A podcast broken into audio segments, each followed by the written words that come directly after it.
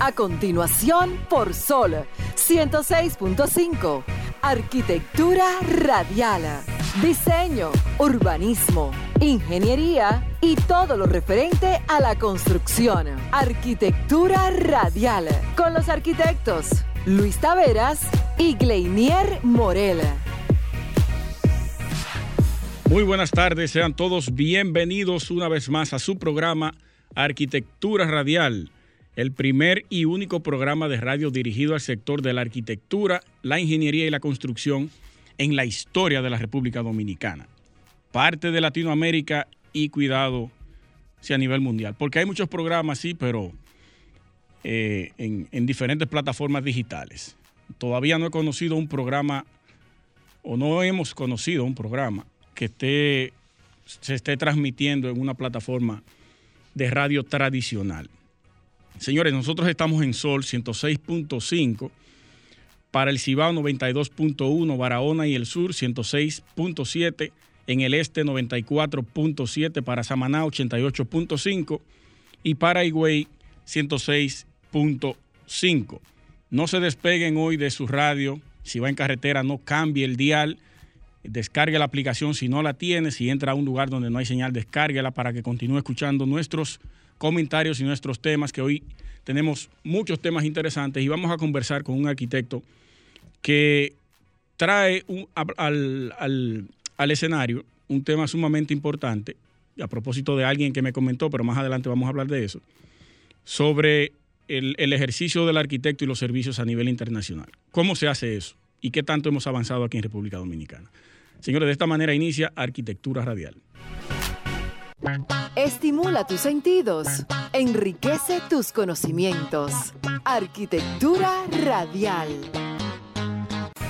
Vamos a pasar de inmediato con la frase de apertura, a lo que nuestro compañero eh, y colega Gleiner Morel se suma al set, que dice de la siguiente manera.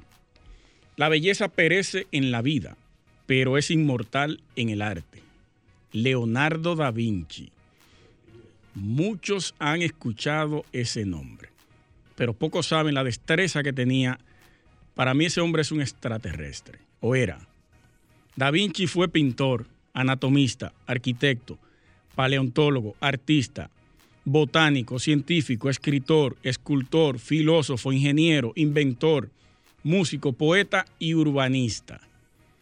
Yo dije en un momento que Leonardo da Vinci fue abducido por los extraterrestres, se lo llevaron, le inyectaron el conocimiento de ellos y volvieron a traerlo a la Tierra. Porque no es posible que un hombre con esa brillantez haya sido de una manera eh, normal, como dice uno, aprendido o, o empíricamente. Una estrella. Pero él abría los cuerpos humanos para poder estudiarlos. Eso se llama un, eso es lo que es un, un científico. Científico total. Científico. Fibra por fibra para poder Desmenuzar. entonces, dibujar el cuerpo humano. Nervio por nervio, fibra por fibra, hueso por hueso. Y mira que hoy tú lo puedes decir normal eso, pero en aquel entonces tú eras un eso. loco. 1400, tú- ¿cuánto fue que nació? No voy a decir un loco, 1452. no voy a decir un loco categóricamente hablando porque ya era conocido el estudio del cuerpo humano para esa época, pero sí no era lo, no- no- lo normal, no era lo normal que una persona se, supi- se- se pusiera a estudiar el cuerpo humano en aquel entonces. Así de esa manera. de ¿no? esa manera, no. Y dibujarlo para entonces tú poder Dibujarlo, entender el claro. comportamiento de, de- de todos los tejidos, los huesos, Claro. los nervios, la- el cerebro, destapando la cabeza para ver por qué y cómo se comportaba el cerebro. Fuera de liga. No, no, no, brillante. Para aquel entonces. Para mí fueron los extraterrestres que le Cuidado, cuidado. ese conocimiento. Cuidado. Bienvenido, Morel, ¿qué tal? Todo bien, un día bastante lluvioso, agradeciendo a todos por la sintonía en la tarde de hoy. Y qué bueno que es así porque durante unos cuantos días y creo que prácticamente un mes y pico no ha parado el calor de Cesar. Sofocante. Sofocante. Hay que andar eh, con una botella de agua encima de la cabeza, eh. O hielo, eh. en la que yo pensaba que era hasta mañana la vaguada, pero Franklin nos dice que es hasta el jueves. Jueves. Hasta el jueves hay lluvia. O sea que va a haber que andar eh, prácticamente con coat, sombrilla a la mano, de todo tipo de herramientas de trabajo. Artillado en el carro. Totalmente. Así que prepárense, señores. Esta semana viene totalmente lluviosa. Sí, mira, fuera de lo que es la arquitectura, pero tiene que ver porque es un ente arquitectónico de tránsito, y el aeropuerto de Kennedy en Nueva York, John F. Kennedy. que acabo de leer que supuestamente fue evacuado por un supuesto atentado bomba. Lo leí ahora antes de entrar a la cabina y eso es sumamente jodón. Yo que posiblemente salga del país esta semana ¿Cómo? y cabrón? voy a aterrizar por ahí, ya estoy asustado. Bueno, cambio el vuelo, váyase por otro lado. No vaya a hacer cosas. Sí. Pero señores, realmente uno es- son cosas de preocupar. Y además, como está el mundo hoy en día, uno no sabe en qué escenario uno esté en donde puedan pasar situaciones de ese tipo. Sí, preocupante eso. Sí, Tú claro no que sabes sí. dónde, dónde pararte y dónde ir Bueno, con ese tema. Donde quiera que uno se ponga, hay problemas. Sí, posiblemente hagamos el programa desde el, el patio de Hudson. Del ¿Cómo? Hudson, del Hudson Yard. ¿Cómo? Una transmisión especial de arquitectura radial desde el Bessel. Compre su paquetico con tiempo de aquí para que no se le qué allá. un paquetico bueno. Ellos no venden teléfono desechable con internet. Sí, sí, yo creo que sí. Ah, bueno. Si no, un móvil portátil. Hay que, hay que buscar la solución para Sí, claro que sí. ese día. Yo espero que se vea bien, se vea bien realmente. Y que no esté lloviendo, por cierto, ese día. Ah, bueno. Buscar refugio ahí al lado en el, en el sheet. Ujú. Una sombrillita, llévese, de paso. Sí, sí. Allá parece de todo. Eso es Nueva York. Muy bien. ¿Qué tenemos para hoy, Morel? Bueno, muchas noticias, informaciones. Eh, yo quisiera también aprovechar y anunciar, aunque no tenemos la confirmación final, y anunciar que Arquitectura Radial posiblemente se vaya para Colombia dentro de un mes. Un tiempecito. Estamos haciendo los amarres. Bueno, pero es bueno anunciarlo porque Estamos posiblemente eso sea una, una, una especie de oportunidad para el programa desde el punto de vista de programa en sí y también como plataforma en el área de la construcción y que estemos allá sería muy oportuno para... Muy, muy importante. Tanto para la República Dominicana, porque haríamos un, un reporte, Claro. podríamos a cubrir el evento, que es una feria igual que, que Expo Ferretera o, Ujú. o Constru Expo aquí. Fuimos invitados porque participaron unas personas en, la Expo Ferretera y nos contactaron y dijeron, bueno, queremos que ustedes vayan y cubran el evento. Claro, no como con la estructura del programa, pero sí nosotros como... Físicamente hablando, Exacto. como los representantes del programa desde República Dominicana a Colombia. En Colombia. Muy bien. Vamos a hacer un cambio, Franklin. Vamos arriba, Franklin. No se muevan, señores. Bien, señores, continuamos en Arquitectura Radial, como siempre, como siempre invitándoles a todos ustedes que nos puedan visualizar en nuestras redes sociales, tanto en Instagram, eh, ahora Facebook, y también pueden darnos seguimientos así en la plataforma de Twitter, en todo lo relacionado al sector y a las publicaciones que hacemos en el programa de radio. Eh, aprovechar y saludar a todos por su sintonía y esperemos que estén disfrutando de este grato contenido que tenemos para todos ustedes. Así es. También pueden agregarnos al WhatsApp arquitectónico al 829-630-8811. Claro que sí, muchas Por ahí personas. envíenos preguntas, comentarios o temas relacionados al sector que usted quiera que tratemos. O que si hay algún experto, claro. sí, que hay un experto, entonces nosotros invitarlo para Claro, es correcto, es correcto. Así que esa es, esa es la información. Eh, ¿Usted quiere arrancar con su comentario una vez? Eh, vamos arriba. Está bien. Adelante. Son varios. Eh, Voy a dividirlo en dos. Uno se divide en, en uno, dos, tres, cuatro. ¿Cómo? ¿Tanto? y la otra parte se lo voy a dedicar a uno. Sí, son breves, son breves. El primero tiene que ver, son puntos específicos para llamar la atención de algunas instituciones y casos que han ocurrido desde hace ya varios años. Lo primero es el más reciente. Ustedes saben que el 10 del mes pasado, el 10 de junio, una parte del edificio que alberga al CODE, al Colegio Dominicano de Ingenieros, Arquitectos y Agrimensores, colapsó a causa de una mala práctica de una empresa constructora que estaba realizando unos trabajos al lado de esta. Ya ha pasado varias semanas y solamente tenemos un informe visual. No tenemos un informe técnico de lo que ocurrió allí, ni siquiera de lo que va a ocurrir en términos de sanciones para esa empresa. A nosotros nos gustaría conocer eh, cuál es la posición actual del CODIA, perdón, y conocer desde luego el informe técnico que lo está realizando la, la oficina ONESBI. Me voy a reservar la definición porque es muy larga. ONESBI, a cargo del ingeniero Leonardo Reyes Madera. Eso por un lado. Vamos, seguimos estando a las expectativas de lo que va a ocurrir allí. Solamente agregar que hay una información que va a emitir el CODIA en un momento específico para poderlo de conocimiento a todos los asambleístas y esperamos ahí en, en, esa, en esa presentación ya entonces ya que ellos puedan hacer un lanzamiento oficial de esa información para que ya todos los interesados no solamente eh, vía la, la, información que tú estás pasando, sino a todo el público en general. Sí, porque es, es importante que sepamos claro.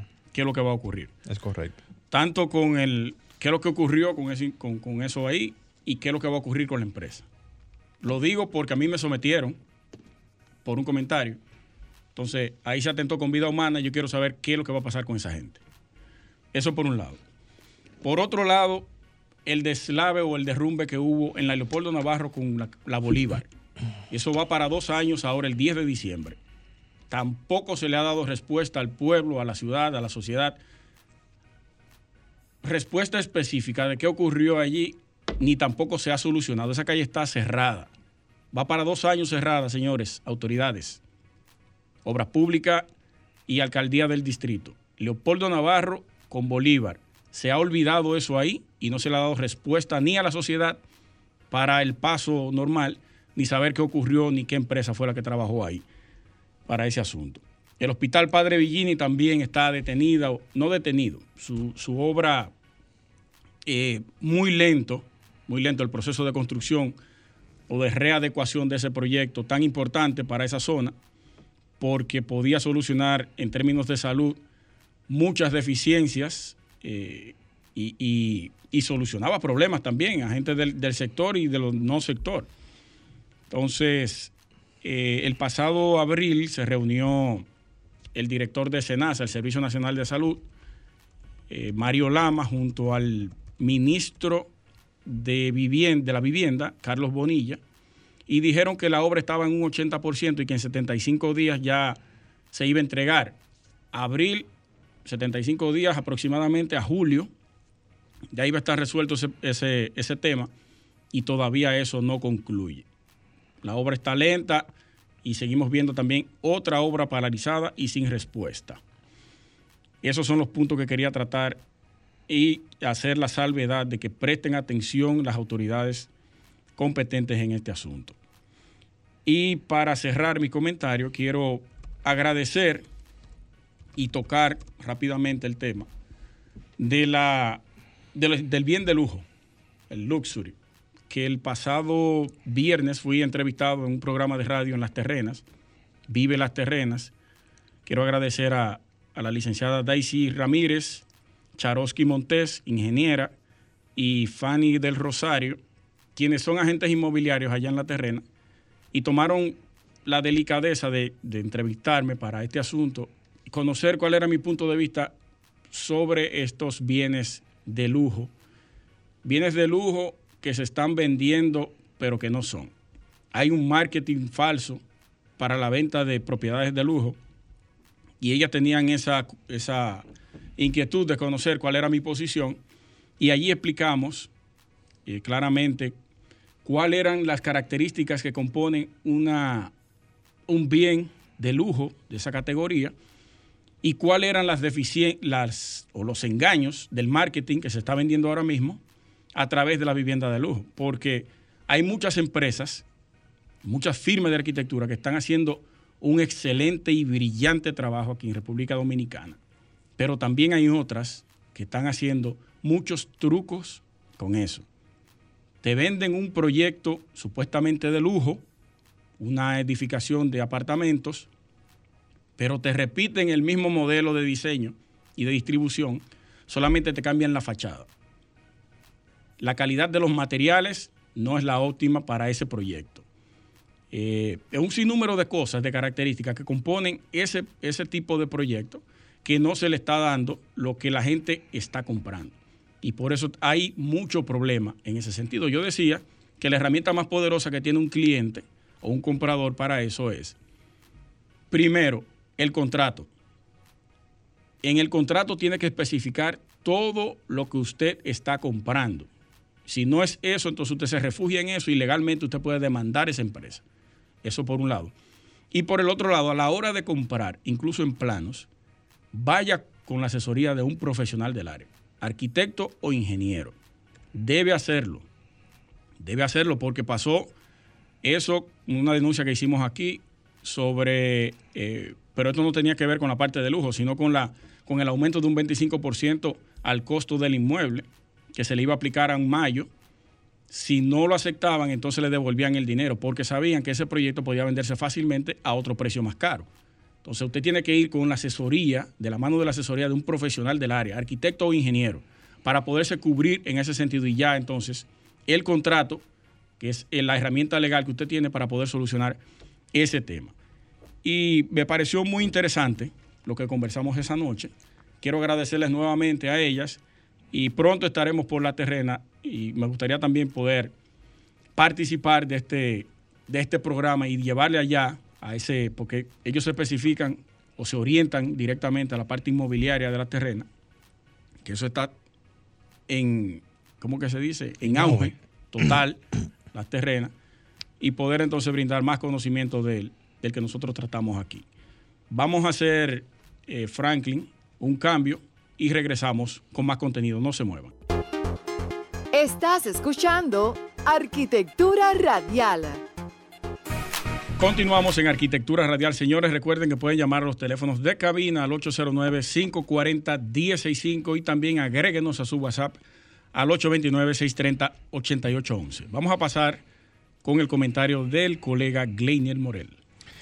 Colega, muchísimas gracias y aprovechando eh, en, esa, en esa misma línea de introducción, quererles pasar una información que entiendo que a todos les va a encantar o les va a interesar. Miren, por primera vez se va a hacer una presentación en relación a una propuesta de cobros automatizados y supervisión y participación de los profesionales de la, de, de la arquitectura, ingeniería y la construcción en República Dominicana vía el CODIA. Esto se hará ya que anteriormente hemos planteado de que vamos a contar en algún momento con una propuesta totalmente digital que abarca las diferentes problemáticas que enfrentan los profesionales de la arquitectura, la ingeniería y la construcción, dotando así al mismo gremio de una de las estructuras más potentes en materia de optimización de recursos y automatización de procesos, como lo es la tecnología. Eh, en ese mismo orden, vamos a llevar también a cabo, vía la misma junta directiva, la primera aplicación móvil CODIA, la cual consiste en dotar al gremio de una plataforma, como dije ya hace poco, totalmente digital, muy parecida, muy parecida a lo que es el funcionamiento de Google Maps a nivel de lo que es la parte visual, en donde se podrá tener totalmente, o sea, totalmente el dominio de todas las construcciones a nivel nacional y de manera totalmente automatizada en donde con tan solo un clic el gremio podrá contar con informaciones de todas las construcciones que existen o también eh, poder tener información sobre los profesionales que estén realizando dichas obras y también la misma herramienta podría tener la capacidad de poder capitalizar los cobros de la tasa 2 por mil, así también como que cada profesional en cualquier parte del territorio nacional no se quede sin tener la oportunidad de poder trabajar en cualquier parte del país, en cada rincón y no importa dónde se encuentren, para poder tratar de poder hacer una parte con lo que es el tema de la informalidad, que lamentablemente se acerca más a cifras más altas todos los días. Esta misma herramienta, señores, va a contar con diferentes facetas. Una de ellas sería de dotar o tener una especie como de registro totalmente actualizado para los más de 40 mil profesionales que existen ahora mismo hoy en día. Garantizar también en esa misma línea en que todas las construcciones se cuenten con un profesional en las diferentes áreas. Háblese arquitectos, ingenieros, eh, civiles, eléctricos, eh, o sea, en cada una de las áreas para poder hacer que el mismo profesional tenga participación en la misma. También el mismo gremio podría contar también con poder recibir eh, de la misma mano de, este misma, de esta misma herramienta denuncias de las construcciones informales de todas las que se estén haciendo en el, en el momento, así también como cualquier otra información añadida o digamos que vaya de la mano con este, este, estas mismas notificaciones. Contaremos también con reportes filtrados por zonas, donde podríamos también saber exactamente qué tipo de proyectos se están haciendo, qué profesionales la están atendiendo y con estas informaciones saber o tener una métrica exacta de cuál sería el manejo de lo que es ahora mismo el control del Estado en materia de construcción a nivel nacional. También contaríamos con controles de reportes automatizados, los cuales podrían estar asignando de manera automática también a los mismos inspectores de cada zona, de cada, de cada, de cada área, de forma automática, las construcciones que han sido notificadas para que se puedan atender en un tiempo lo más prudente posible. Como asesor del Estado en materia de lo que son las construcciones a nivel nacional, que puedan estar presentes en cada una de las construcciones que se hacen en el país, garantizando así, como ya dije en algún momento, la participación del profesional en cada una de las actividades diarias que se hacen a nivel nacional. Con todas estas informaciones estamos dando a entender que vamos a tener también una especie como de mapa interactivo, que vendría siendo como una especie, como decía al principio, imagínense ustedes a, mismo, a la misma plataforma de Google Maps, en donde podríamos tener con puntos rojos indicando los proyectos ya notificados y con puntos verdes que indiquen los proyectos ya atendidos. Esto da a entender como una especie como de seguimiento o rastro a lo que son las notificaciones que se harían en tiempo real y como dije anteriormente, con un mapa gráfico indicando cada uno de estos puntos a nivel nacional, dando a entender cuáles son las eh, digamos, las zonas que están siendo notificadas, cuáles son las zonas que están siendo atendidas y cuáles son los reportes y las respuestas que se estarían dando en tiempo real, en todo momento, las 24 horas del día, del día y prácticamente todo el año. Eso es prácticamente sin cesar. También tendríamos que eh, añadirle a eso una integración con lo que son las diferentes instituciones del Estado.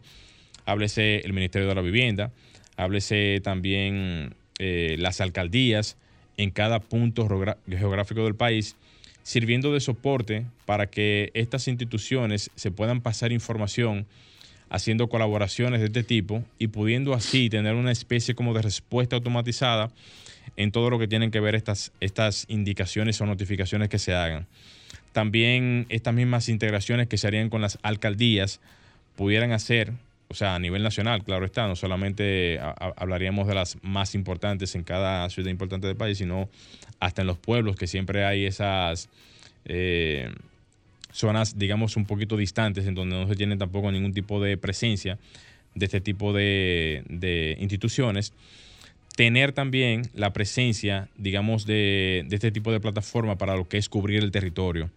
Así también como forma, digamos, adicional, que los profesionales puedan tener una especie como de currículo profesional en donde de manera automática cualquier persona que quiere estar interesada en poder tener información de qué profesional se puede contar en una zona determinada o qué profesional se puede contar con algún tipo de cualificación específica, preparación o nivel, digamos, de, de conocimiento en alguna área en particular, que cualquier persona, ya sea otro profesional en el área, una empresa o hasta un cliente en particular, pueda acceder a esta plataforma para poder tener de la mano de este tipo de herramientas toda la información disponible en un momento donde cualquier persona pueda estar necesitando este tipo de información.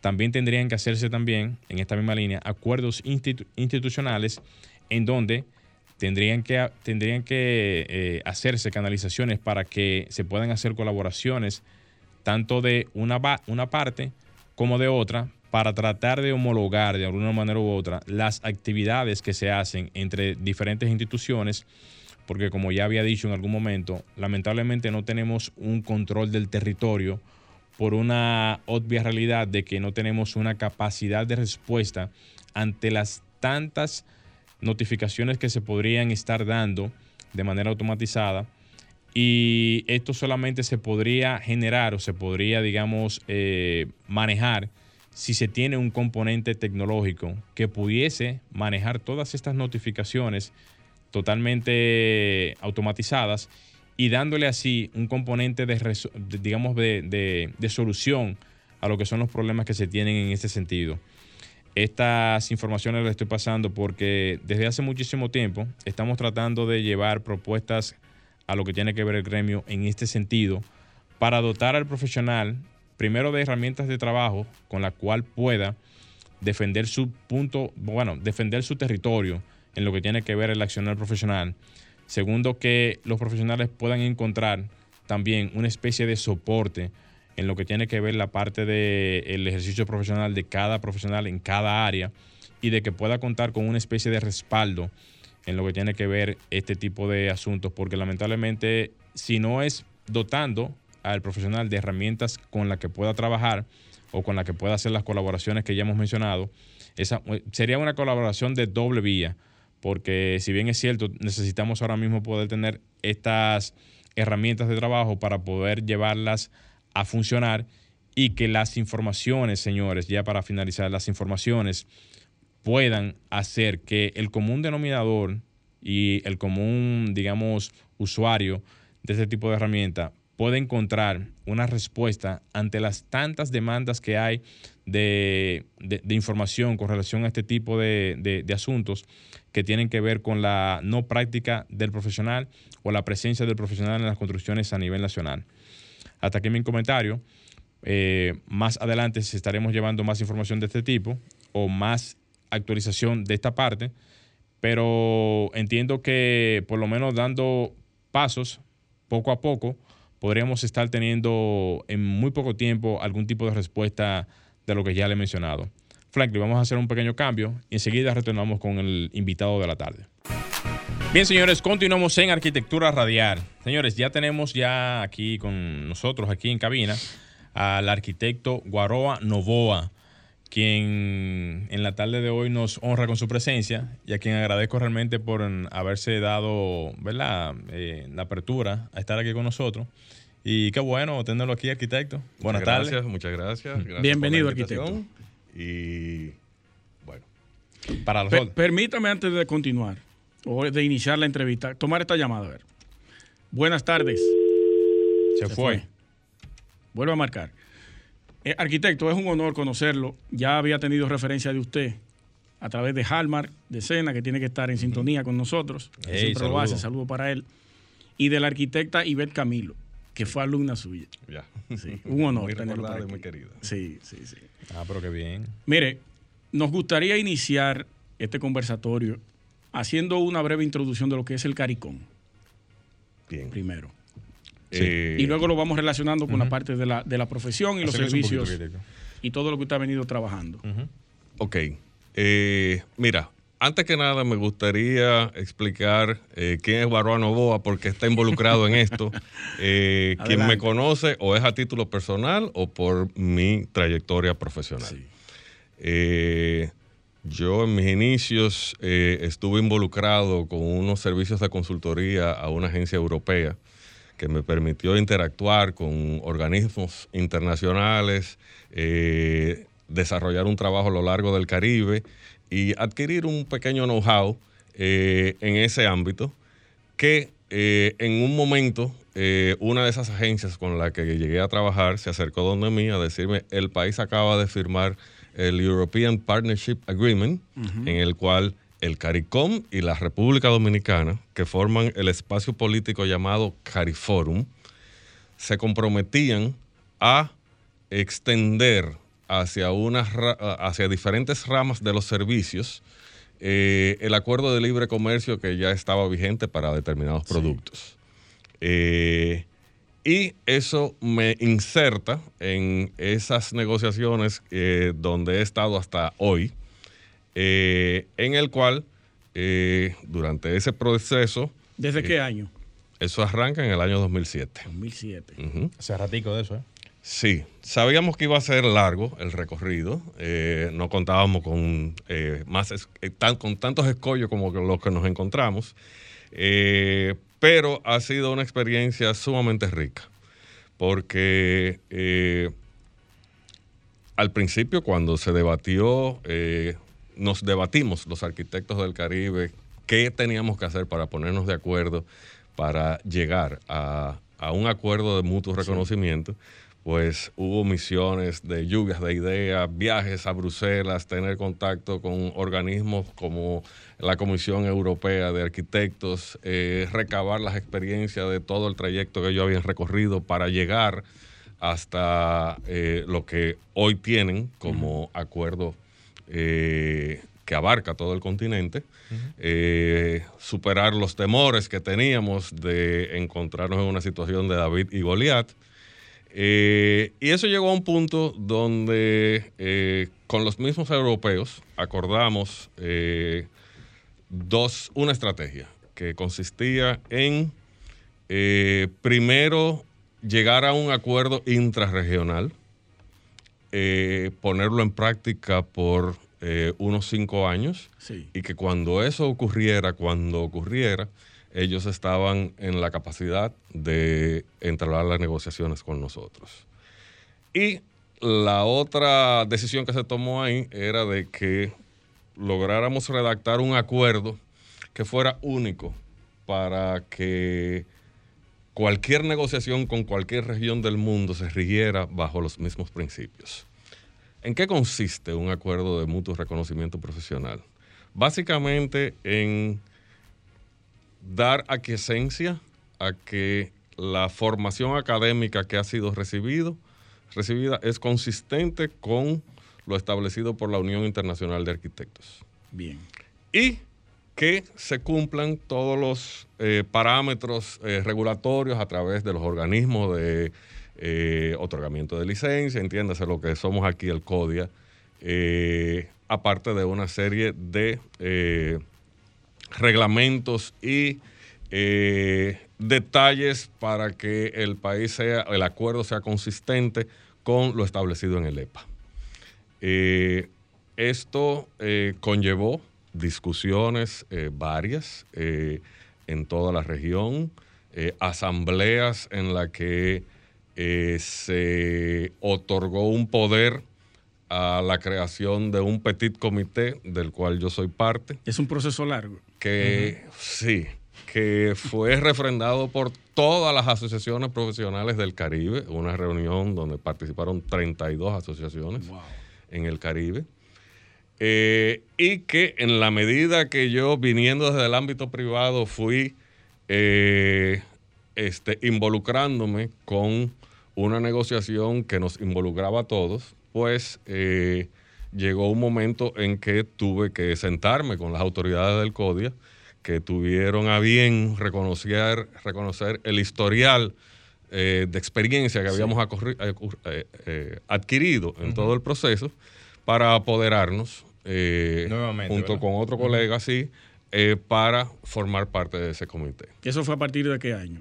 Eso fue, eso, las primeras conversaciones inician en el 2007, el apoderamiento del CODIA debe ser 2009, y arribamos a el borrador definitivo de que todas las partes de ese comité refrendó eh, por el año 2014.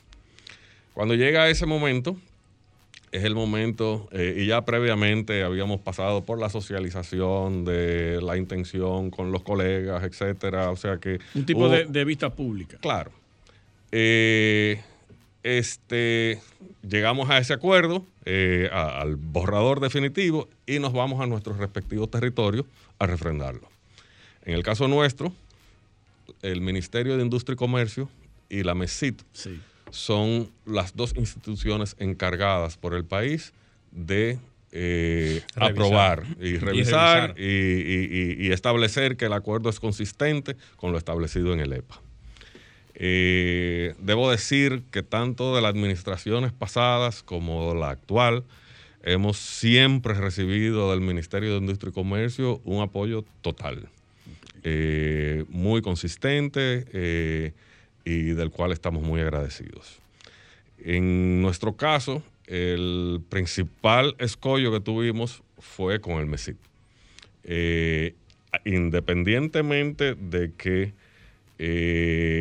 paralelamente estábamos presentando y discutiendo el acuerdo con la Asociación de Escuelas de Facultades de Arquitectura, que entendieron las bondades que esto representa, porque el acuerdo que persigue, el acuerdo persigue la homologación de los servicios profesionales, eh, pero también representa eh, oportunidades para las nuevas generaciones que puedan estar eh, formadas por universidades que cuenten con esa acreditación. Haciendo un paréntesis ahí, precisamente, hay un seguidor de mi canal de YouTube, que le hace de arquitectura, que me, me pidió que hiciera un, un episodio acerca de la migración de los profesionales de arquitectura fuera del país y qué necesitaban, qué necesitaban para poder ejercer en otros países. El acuerdo del CARICOM tiene que ver con ese proceso. Ayuda a los profesionales a poder eh, gestionar legalmente su, su ejercicio fuera del país. Por supuesto, porque el acuerdo lo que establece son los criterios para lo cual validar la formación académica que tú has recibido y los requerimientos eh, en base a el consenso establecido entre todas las asociaciones profesionales de los requisitos mínimos que hay que cumplir para tú poder optar a ser beneficiario del mutuo reconocimiento. Excelente. ¿Hay que tomar algún examen? Este, Una validación, me imagino yo. Este, bueno, eso eh, va a depender. Eso de... fue, no, no. Ah. Eh, para tú ser beneficiario del acuerdo, eh, deben de haber transcurrido 12 años entre formación académica y profesional. Y tú me dirás, ¿por qué 12 wow. años? Porque el CARICOM, que se rige por el modelo anglosajón, eh, para tú recibir tu exequatur como arquitecto, tienen que pasar 12 años. 12 años de 5 años de formación académica, 2 años de ejercicio profesional, 3 años de posgrado o 2 años de progrado y 3 años más de ejercicio profesional. Y en después tomar un examen y si lo pasas, entonces puedes tener el exequatur. La realidad es que solamente el 15% de las personas que estudian arquitectura en el CARICOM llegan a tener una licencia el resto trabaja para una firma de arquitectura. Okay. Es muy filtrado eh, entonces, muy filtrado. Y el trabajo es mucho mejor remunerado y claro. por eso ese 85% puede vivir de un sueldo eh, sin la preocupación sí. de que tiene un techo. Uh -huh. sí. eh, este, entonces, y vale destacar que independientemente de que el Caribe es el espacio natural para iniciar la exportación de servicios, de que tenemos una ventaja comparativa en cantidad de arquitectos, que estamos hablando de 10 mil contra 285 que hay registrados como arquitectos en el CARICOM. Eh, este, es mucho. Es mucha la diferencia, pero la organización que hay en el CARICOM para el ejercicio profesional está a años luces de la nuestra. Estamos compitiendo cantidad-calidad. Definitivamente. Ay, definitivamente. Aparte de eso, el CARICOM está listo para firmar mañana el acuerdo, si así fuera. ¿Por qué? Porque el 99% de los, de los arquitectos eh, egresados del CARICOM han salido o de la facultad o de la Escuela de Arquitectura de Jamaica o se han formado en universidades en Estados Unidos, en Europa, mm.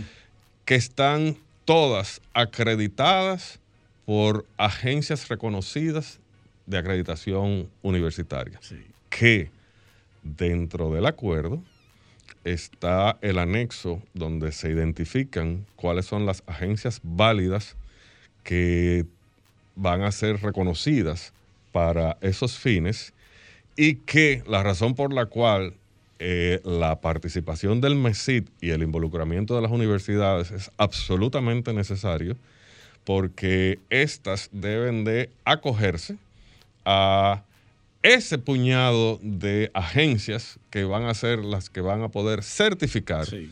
la homologación. Entonces, eh, en ese aspecto, nosotros estamos un tanto más rezagados que el Caribe, pero eh, de una parte y otra han habido diferentes dificultades. Situaciones, ¿verdad? Exacto. ¿Cuántos profesionales han podido ingresar y poder... No, el acuerdo no se ha firmado todavía. Nosotros estamos todavía en la fase de negociación donde en el día de mañana eh, finalmente nos vamos a sentar en una sola mesa, industria y comercio, el MESID y las escuelas de arquitectura junto con el comité negociador para trazar una hoja de ruta de los aspectos puntuales que ya hay que definir para darle forma a esos pendientes que todavía existen, eh, que nos habrá de tomar un tiempo todavía, eh, o les habrá de tomar un tiempo a las escuelas, a las facultades de arquitectura, que realmente van a estar en capacidad de ser certificadas, porque quizás no todas lo estén, eh, y que esa decisión va más allá que el decano, el director de la escuela, porque son decisiones eh, que involucran a la propia institución, que eh, comprometen este, tanto técnica como financieramente el abordaje de esa certificación, pero que con las que hemos conversado saben que la ventaja comparativa es real y que es totalmente factible desde el punto de vista de negocio. Si no me equivoco, yo creo que hay 10 escuelas de arquitectura en el país. ¿Estarían todas presentes? Hasta ahora han confirmado todas para el día de mañana. Arquitecto, aprovechando también, y, y, qué bueno que usted está hablando de eso, porque como parte de esa participación mañana, hasta yo mismo voy a estar mañana presente ya con ustedes por parte del CODIA, eh, me estoy documentando de muchas cosas, ¿eh? En ese sentido, porque como usted bien lo dijo, eso viene desde el año 2007 y hay muchísimas cosas que uno realmente, en el caso mío, yo desconocía en ese sentido y me he estado empapando realmente con relación al tema, eh, tanto por usted como también por los otros colegas también del CDN de Arquitectura. En ese orden, ¿qué podríamos estar esperando mañana dentro de esa, de esa, digamos, junta que se va a hacer con las escuelas de arquitectura? La, el Ministerio de Industria y Comercio y también la MESID. ¿Qué podríamos estar esperando mañana o qué vamos a, esperar realmente de esa reunión mañana? Yo entiendo que mañana lo que tenemos es que trazar una hoja de ruta para ya identificados los diferentes hitos que tienen que ser salvados por cada uno. Me encanta la palabrita que usamos con los ingleses, los stakeholders del el acuerdo, eh, hagan su tarea. Este, Tradúcalo, arquitecto. Eh, bueno, las universidades tienen que hacer la tarea de abocarse a un proceso de certificación. El mes, el mes, sí, cada quien. Eh, el MESID tiene que ser el organismo regulador para que eso ocurra. Y el CODIA, eh, junto con Industria y Comercio, también tienen que definir una hoja de ruta donde eh, se deben de definir quién asume diferentes responsabilidades eh, y donde en el caso del CODIA eh, hay tareas que todavía están pendientes que tienen que ser acometidas. Por ejemplo, en una discusión como esta, en una negociación como esta, que eh, tienen que entenderse que un acuerdo de mutuo reconocimiento es un acuerdo político. Eh, es acción en un estado de un ciudadano que no es miembro de ese estado. Eso es una acción política. este, Completamente. Y eh, este, uno tiene que regirse por una norma que sea la norma universal. Este, y en el caso de la arquitectura, la Unión Internacional de Arquitectos es quien nos rige a todos. Todos los países del CARICOM son miembros de la Unión Internacional de Arquitectos. República Dominicana no. Lo fue, perdió la membresía, falta de pago. Eh, este, ¿A quién le corresponde esa...? esa... Al CODIA. Ah. Entonces, esa fue... ¿Y en qué gestión fue eso? Bueno, mira, eh, este Yo solamente te puedo decir que el día que llegamos la comisión completa a París, a la Unión Internacional de Arquitectos, éramos una veintena de personas. No, me diga que le dijeron, ustedes no pueden estar aquí. El presidente de la Unión Internacional de Arquitectos, lo primero que dijo, ¿quién es el de República Dominicana? Así fue que y lo dijo. yo levanto la mano así muy orondo. Y me dijo, hace dos horas acabamos de expulsar a la República Dominicana de la Unión Internacional de Arquitectos por falta de pago. Dios. Pero ahí, eso, ahí se me cayó la quijada. Eso, eso es. Pero diga el año también, no digan que es este. Eso fue como en el año. Desmoraliza. eso fue como en el año 2011 o algo así. Pero habían como siete años de atraso. Eh, y, ¿Siete años? Nos queda. Sí, sí. Escúcheme que lo interrumpa, nos queda un minuto aproximadamente. Entonces, eh, entre el CODIA y Industria y Comercio también hay responsabilidades que tienen que ser eh, definidas eh, revisiones legales al contrato, a, aspectos legales que están contenidos en la gobernanza posterior que debe haber del, acuerdo. Eh, y yo entiendo que mañana lo que tenemos que definir es la hoja de ruta donde nosotros vamos a exponer, mira, aquí los pendientes son esto, esto, esto, esto, y los responsables de, que cada una de esas cosas se resuelva son ruta A, B, C y D.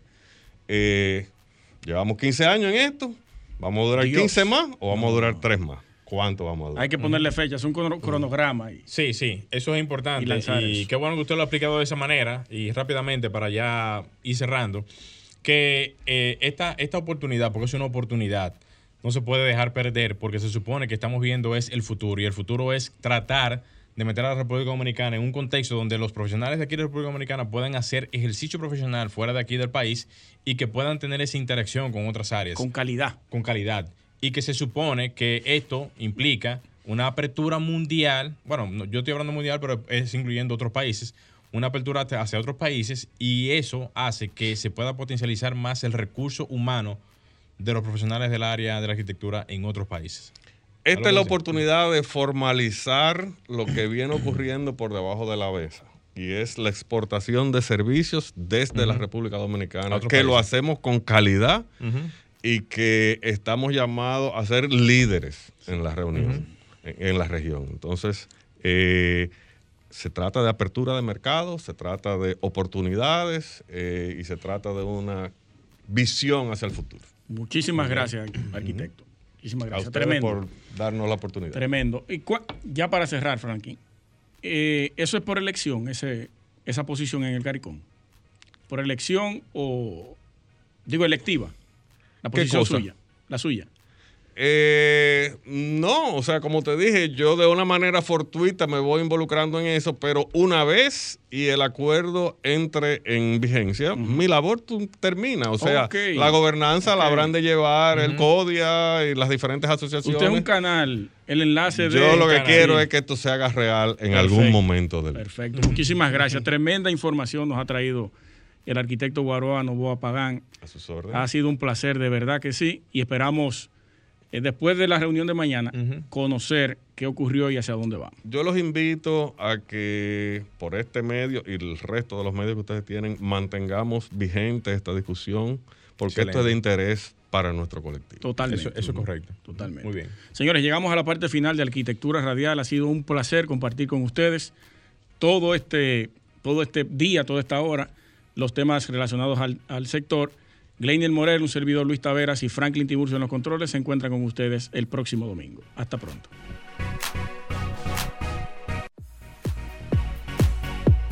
Y hasta aquí, Arquitectura Radial, con Luis Taveras y Gleinier Morel, por Sol 106.5.